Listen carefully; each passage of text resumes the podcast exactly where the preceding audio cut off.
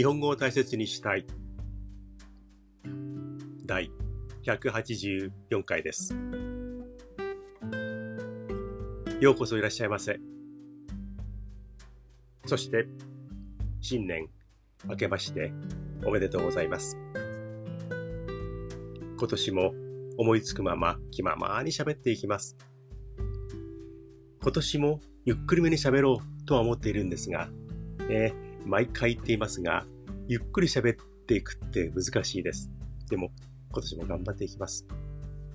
BGM を変えたり、何かオープニングのこうなんか雰囲気を変えたりっていうのは、新年はしないのかな？って思っていましたか？はい。何も変えないです。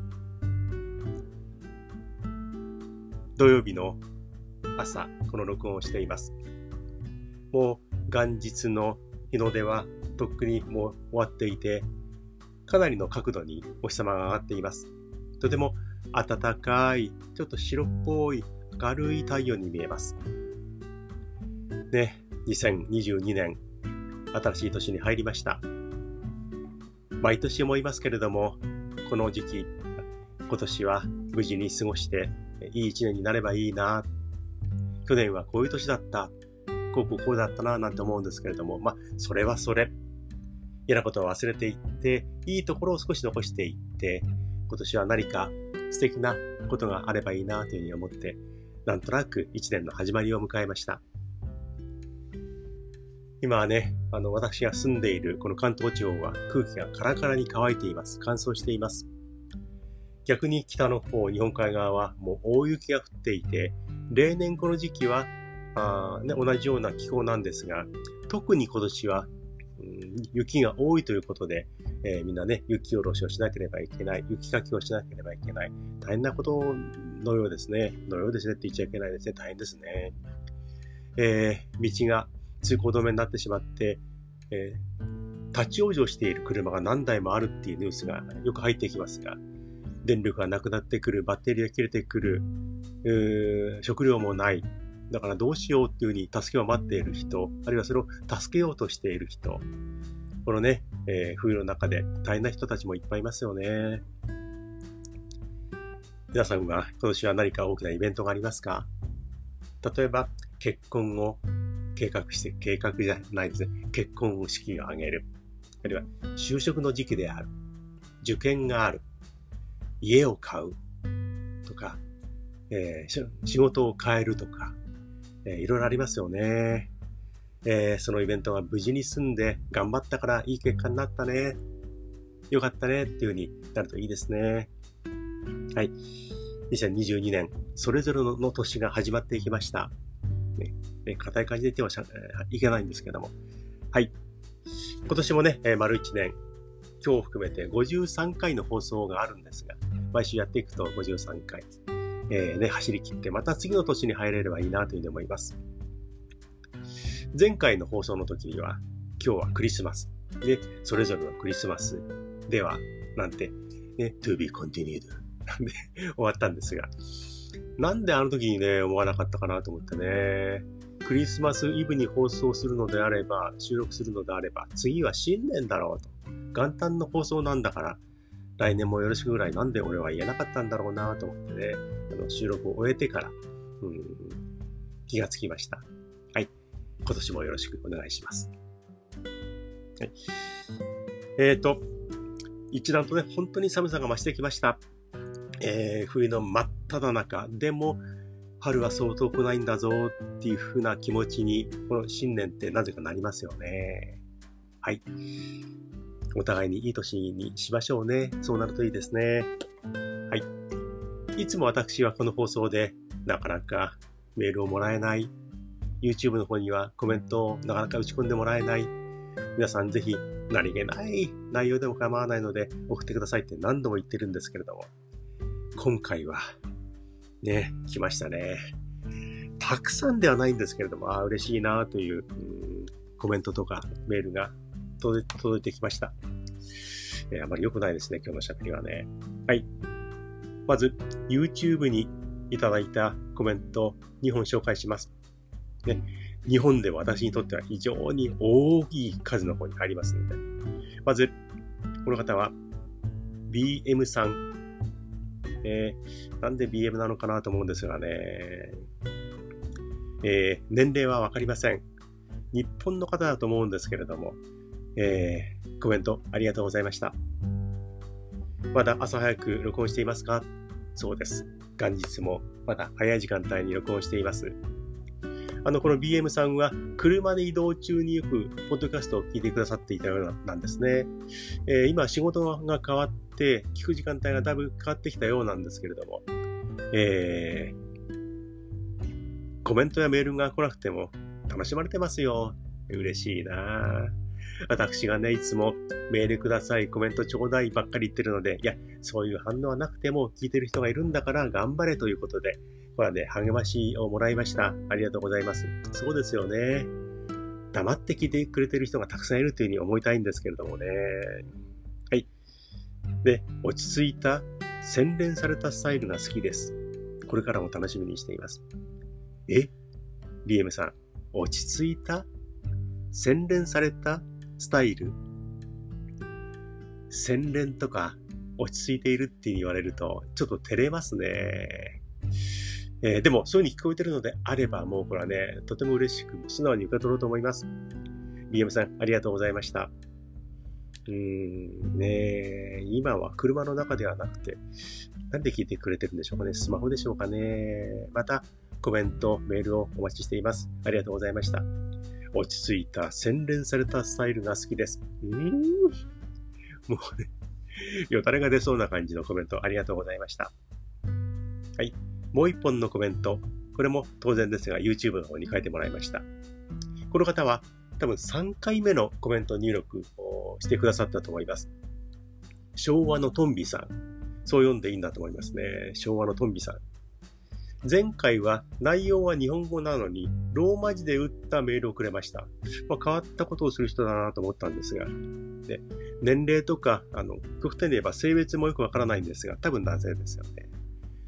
あの、この方は YouTube を持ってらっしゃって、ちょっとあの、昭和のトンピーさんの YouTube を見せてもらったんですが、あ、この方はおそらく私と間違ってたらごめんなさいね。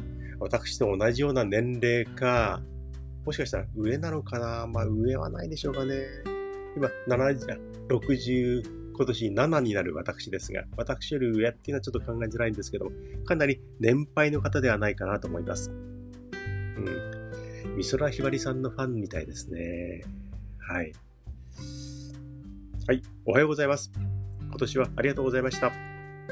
良い2022年を来年もよろしくお願いいたします。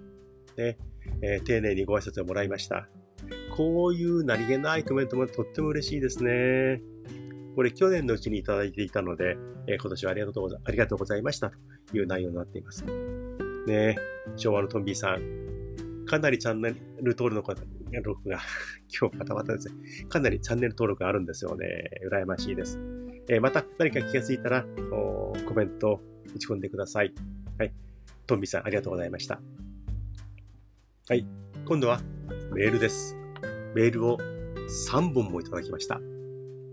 私にとっては大量なメールですね。ありがとうございます。まず、お一方。この方はもう何回もメールをいただいています。よじさん、ありがとうございます。もともとは深夜4時というメールネームでいただいていたんですが、なんとなく私も深夜っていうより4時だったら早朝じゃないですか、みたいなこと言ってしまったので、じゃあ4時でいいですっていうふうにね、あの、一歩引いていただきました。4時さんありがとうございます。えー、仕事と勉強が結構大変だっていうふうに書いてありますね。以前のメールではかなり辛そうだなっていう文面のメールもあったんですけれども、今回のメールは、えー、これは去年のうちにいただいたものですけれども、1年を振り返って、そして次の1年に向けて、あ、4時さん、こう、なんとなくいい方向に行ってるのかなっていうことが、この文面から判断できます。違ってたらごめんなさいね。私、前回の放送でまだクリスマスでしたから、ケンタッキーフライドチキンではなくて、ボスチキンを食べますみたいな話をしたんですが、ヨジさんは、近くのケンタッキーがお休みだったんで、チキンが食べなかったと書いてありますね。年越しそばはうん、食べてみようかな、というふうに書いてあるんですが、食べましたか？アジア出身で、そしてオーストラリアで今仕事と勉強をしているというふうに思うんですが、うーんと、お蕎麦は気軽に手に入るんでしょうかね。はい。ね、いいですね、年越しそば。ね。来年も同じような一年になりそうですが、ね、結構辛いことがある一年間が、えー、去年一年間であった。で、今年、この年も結構大変そうだけどねっていうふうに書いてあるんですが、でもね、来年はもっと力強く、来年はもっと強く乗り越えたい。ね、同じように大変だろう、そう思う。大変だと思うんだけど、来年はもっと強く乗り越えたい。いいですね。これはね、私も、ああ、そういうふうに思えたらいいなというね、思える素敵な言葉だと思います。大変だけど、力強く乗り越えていきたいんだ。頑張るんだっていう、そんな気持ちがね、よく伝わってくるメールをいただきました。ヨジさん、本当にありがとうございます。またメールくださいね。お待ちしています。で、私の来年の目標は何ですかって質問があります。うん。私の来年の目標ですか？ってか、今年の目標ですよね。もう新年になってますね。今年の目標。これまで、このお話の中で結構自分の考え方っていうのは、あの、お伝えしてっていうか、喋っているんですが、もうね、こうこうこうだっていうはっきりとした、もう、額縁に入れて飾るような目標はね、もうほぼないです。もう、丸々66年生きてきて、今年で67になる。この後何年時が残っているかわからない。ね、5年なのか、1年なのか、10年、20年もあるのか、これはわからない。でも、50年はね、あの、生きないので、今変なこと言ったかな。そんなにね、もう、折り返しては過ぎて、あと何年かってことになってるので、うん、よく言うんですが、あと誕生日何回来るかなクリスマスあと何回来てくれるかなねお正月はあと何回来るんだろうなんていうふうに、残りの数をね、どうしても数えてしまうようになります。これ、いけないんでしょうけれども、なんとなくそういう年齢になってきてるんですよね。まだ若い方は、来年はこうしようとか、今年はこうだったなとかね、なんとなく広い気持ちで振り返ったり、先を見たりことができる、見たりすることができると思うんですが、なんとなく、うん、残りを大事にしようっていうような気持ちになってきてます。だから、具体的にこれをしたいって目標はね、実はないんですね。なんとなくこのところ、毎年思っているのは、やっぱり今はこのコロナの問題があって自由には動けないんですけれども、それがなかったとして、旅行に行きたいなっていうところに行ける足がある、健康がある。飛行機に結構長い時間乗っても大丈夫であるっていう健康状態である。こういうふうに過ごしていけるっていうのがね、一番の宝物だと思います。もう家族もそう。元気でどっかに行きたければ行ける。何かをしたいと思えば、あの、何かできる。あれが痛いからとか、あの、体調が良くないからとか、無理できないからっていう状況ではない日々をできるだけ長く過ごしたい。もう歩けないとか、もう家にずっとこもるしかないっていう状態ではない体の状態が長く続けばいいなというふうにね、思います。うん。本当これね、本音ですね。もちろんね、宝くじ当たんないかなとか、私、ギャンブル大好きですから、ギャンブルで大穴当てな、当てたいな、大金ガボッと稼ぎたいなって気持ちもありますけれども、もうずーっと、流れている私の心の中にあるのは、できるだけ健康でというところが、これはね、もう本音です。それと、もう一つ。最近、ちょっとね、あの、いけないなと思うのは、もともと私は気が短いので、えー、怒りっぽいんですね。よくそう見えないって言われるんですけども、本当に気が短いんです。だから家族はよく知っています。その気の短いところが、最近はどうも言葉遣いとか表情とか行動に出てしまっているようで、あ周りに迷惑をかけているなっていう自覚があります。これ良くないなと思っているので、これをね、できるだけ、あの、これ以上は増やさないでいきたい。できれば減らしていきたい。そして、日本のね、あの、お年寄りって結構、なんか、怒ったような顔をしてる人って多いんですね。海外のあのお年寄りってみんな柔和な感じ、穏やかな感じをしているな、表情をしているなっていう方がとても多いと思うんですが、日本人のお年寄りって難しそうな顔してる人が非常に多いので、ああはなりたくないな。もうね、67であれば、子供から見れば完全にお年寄りなんですけれども、ああではなく、柔和な穏やかな感じのおじいちゃんだなって思われるように頑張りたいなと思います。あまり気持ちをこう外に出さないように頑張りすぎると、ストレスで逆にね、あの、健康を害してしまいそうですが、健康的上は良くなく、良くないかもしれないんですけども、そうでない程度には、やっぱり周りが穏やかにいられるように、周りが気をつかなくて済むような男でいたいな、というふうに思います。穏やかに言葉遣いも表情も、周りが安心していられるね。なんか穏やかだよねって思えるような、そういう男、ね、人間でいたいなというふうに思います。健康とそれから周りにあまり気を使わせないということ。それをね、目標にしたいと思います。ヨジさんごめんなさいね。そんな長々語れて言ったわけじゃないんだよって今思ってますよね。でも、ね、普段言ってるようなことを長々とまとめて喋ってしまいました。本当にね、そう思います。で、ヨジさんまたメールくださいね。お待ちしています。来年はもっと強く乗り越えたい。ね、本当に強く乗り越えるいい年でありますようにお祈りしています。ちゃんとヨジさんは、明けましておめでとうございます。去年もらったメールなのに、新年のことも考えて、ね、文面が添えられていました。おめでとうございます。そうですよね。やっぱり。次のことも考えて。なんで先週の放送の時に次回は新年だって気がつかなかったんでしょうね。マルクでした。はい。メール2本目です。えー、どっちから行こうかな。はい。そんなたくさんあるわけではないんですが。はい。台湾の方からいただきました。台湾のベートーベンさん、メールありがとうございます。多分男性だと思います。年齢はわかりません。でもね、なんとなく想像はします。メールを読んでみると、6年間日本に留学をしていた。でこれは、あの、どっかの大学に行っていて、日本語を勉強していたというわけではなくて、え学んでいた。そして6年間もいたので、かなり日本語が上手くなっている。そうか、日本語もかなり勉強したかもしれないですね。で、6年間を終えて、今は、えー、自分の国の台湾に帰っている。で、台湾では日本語を使う仕事をしていますよって書いてあります。ベートーベンさんは、ね、日系の企業に勤めているのか、そうではなくても日本語が必要な会社に勤めているのか、えー、っていうところでしょうね。で、はい。質問です。はい。ベートーベンから質問が来ました。うん。日本の食事、あるいはお酒の時のマナーですね。やっぱり日本人がいる席に行くことがある。食事をしたり飲んだりすることがある。職場にも多分ね、日本人がかなりいるいるんだと思います。そういう中で、食事に行った時、お酒を飲みに行った時、いろいろと多分このベートーベンさんは気を使う立場だと思うんですね。先輩がかなりいる、上司がいる。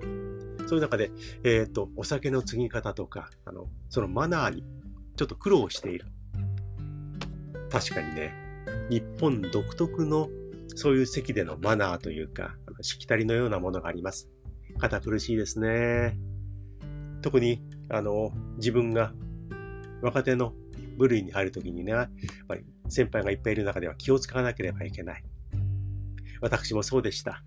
新入社員の頃、ね、あの、学生からポンと社会に入って、先輩と一緒に食事をする、お酒を飲みに行く、カラオケに行く、気を使うことができなくて相当怒られました。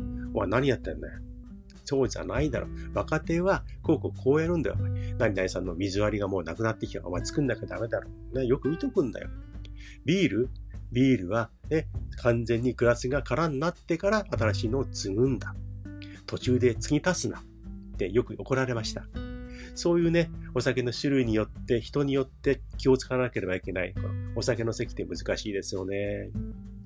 本来は自分もゆっくり食事を味わいたい。会話も楽しみたい。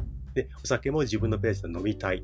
そういうふうにしたいのに、日本の場合は先輩の方に気を使わなければいけないっていうしきたりがあるので、この日本人のお酒の飲み方、ね、日本文化の謎ということで質問をもらいました。どうしたらいいんでしょうか？で、私もね、このメールをいただいてから、これ12月の29日にいただいたんですが、ずっと考えていてね、なんかコンパクトな答えがないかな何か正解がないかなと思って考えてきたんですが、これベートーベンさんね、こうすれば大丈夫っていうのはね、実はないです。さっきもお話ししたように、ワインの時、ビールの時、水割りの時、ハイボールの時、で、昔みたいに、あの、若手があ、じゃあグラス作りま、あの、水割り作りますね、と言って先輩のグラスを取ってきて、氷を足して、ウイスキーを足して、あの、マドラーでね、混ぜてお渡しするなんてことはね、今多分できないと思うんですが、共通のマドラーでね、皆さんの水割りをくるくる回すなんてことはもうできないでしょうから、えー、かなりしきたりは変わっていると思うんですけれども、いろんなしきたりがある。そのメンバーによってのローカルルールもある中で、こうすればいいっていうね、もう公式答えはないんで、大変申し訳ないんですけどもね、こういうふうに考えましょう。考えてください。ある程度気を使わなければいけない立場の人間が、ある程度気を使っているなって分かれば、上の人からすると、なんだお前ってね、あの、厳しいことはそんな言わないと思います。気を使ってくれているのにガーガーガーガーうるさいことを言う人であれば、そういう人とはあまり食事に行かない、飲みに行かないっていうふうにしてください。ある程度のことをやってくれていれば、上の人、先輩からすれば、自分もやってきたし、あ、気遣ってくれてるな、十分だよ。あるいは、あ、もう俺自分でやるからさ、ビールも自分でやるから、お前も楽しめよって言ってくれる人も中にいると思うので、そういう人との付き合いを大事にして、どうやっても分かってくれな、くれないなっていう人に対しては、ちょっとね、もう、すいません、ある程度のことをやってますから、よろしく。っていうね、開き直った方がいいと思います。完璧にそれぞれ合わせられるのってそうないですからね。いつも飲みに行く人間が決まっていて、それぞれのやり方が分かっていれば、こちらもやりやすいんですけれども、ね、それ難しいですから、ある程度のことをやっていれば、特に問題はないというふうに割り切った方がいいと思います。で、一番いいのは、そういう気を使わなくて済む人たちと交流して、食事をして、お酒を飲むというふうにできればいいですね。でも、そういう席ばかりではない。だから難しい。ベートーベンさん、全然答えになっていないんですけども、えー、そう思います。難しいですよね。昔はね、あの、カラオケボックスなんていうない時代には、あの、飲み屋さんに行って、そこにカラオケがあって、あの、みんなが歌う歌うっていうことだったんですが、若手の頃に、あの、やっぱり、そういうところに行って、お前の、はい、お前歌え。まず若手が歌わなければ先輩が歌えないだろうっていう変なしきたりとか、で、お前、その歌歌うの？イントロが流れてきて曲目がわかる。お前、その歌は誰々さんの持ち歌だから歌っちゃダメだろうっていうものとか。あるいは、その曲歌ったらさ、なんか帰る雰囲気になっちゃうだろう。それエンディング近くで歌う曲だから、それ今、お前歌っちゃうの？お前ダメだなとかね。変なところでよく怒られました。で、一曲歌い終わってのんびりしていると、あ、次次次、な、またお前歌わなきゃいけないんだからもうちゃんとセットしておきなさい。次の歌用意しておきなさい。それがお前若手のお前やり方だよ。基本だよ。よく怒られました。お酒の席、カラオケの席、ね、いろんな変なしきたりがあります。それもちょっと薄まってきているんですけどもね、昔ほど強く、こう、ルールが残ってるわけではないんですけども、まあ、ある程度やっていればそれで十分、それが通用しなければ、はい、こちらも割り切って、ね、お付き合いしましょう。というふうにしましょうね。ごめんなさい。変な答えになりました。で、えー、っと、外国人にとって聞きやすい、わかりやすい、そしていい勉強になりますというふうに書いてくれたんですが、そうですか。勉強とか言われちゃうとちょっとね、えー、かなりちょっと、そんな真剣に聞かないでくださいっていう気持ちになるんですが、もし役に立っているのであれば、本当に嬉しいなというふうに思います。ベートーベンさんでした。はい。そして、もう一本。ブラジルのマリオさんからいただきました。初めてのメールですね。ありがとうございます。えー、っと、お名前とか内容を紹介していいですかっていうメールを送ったんですが、いいですよって答えもらいました。他の方にもそうしています。えー、このマリオさんは34歳のブラジルの日系人の方です。子供の頃から日本語は喋れたんですけれども、なかなか自分の方から喋るっていう気持ちにはなれなかった。聞く方は十分聞ける。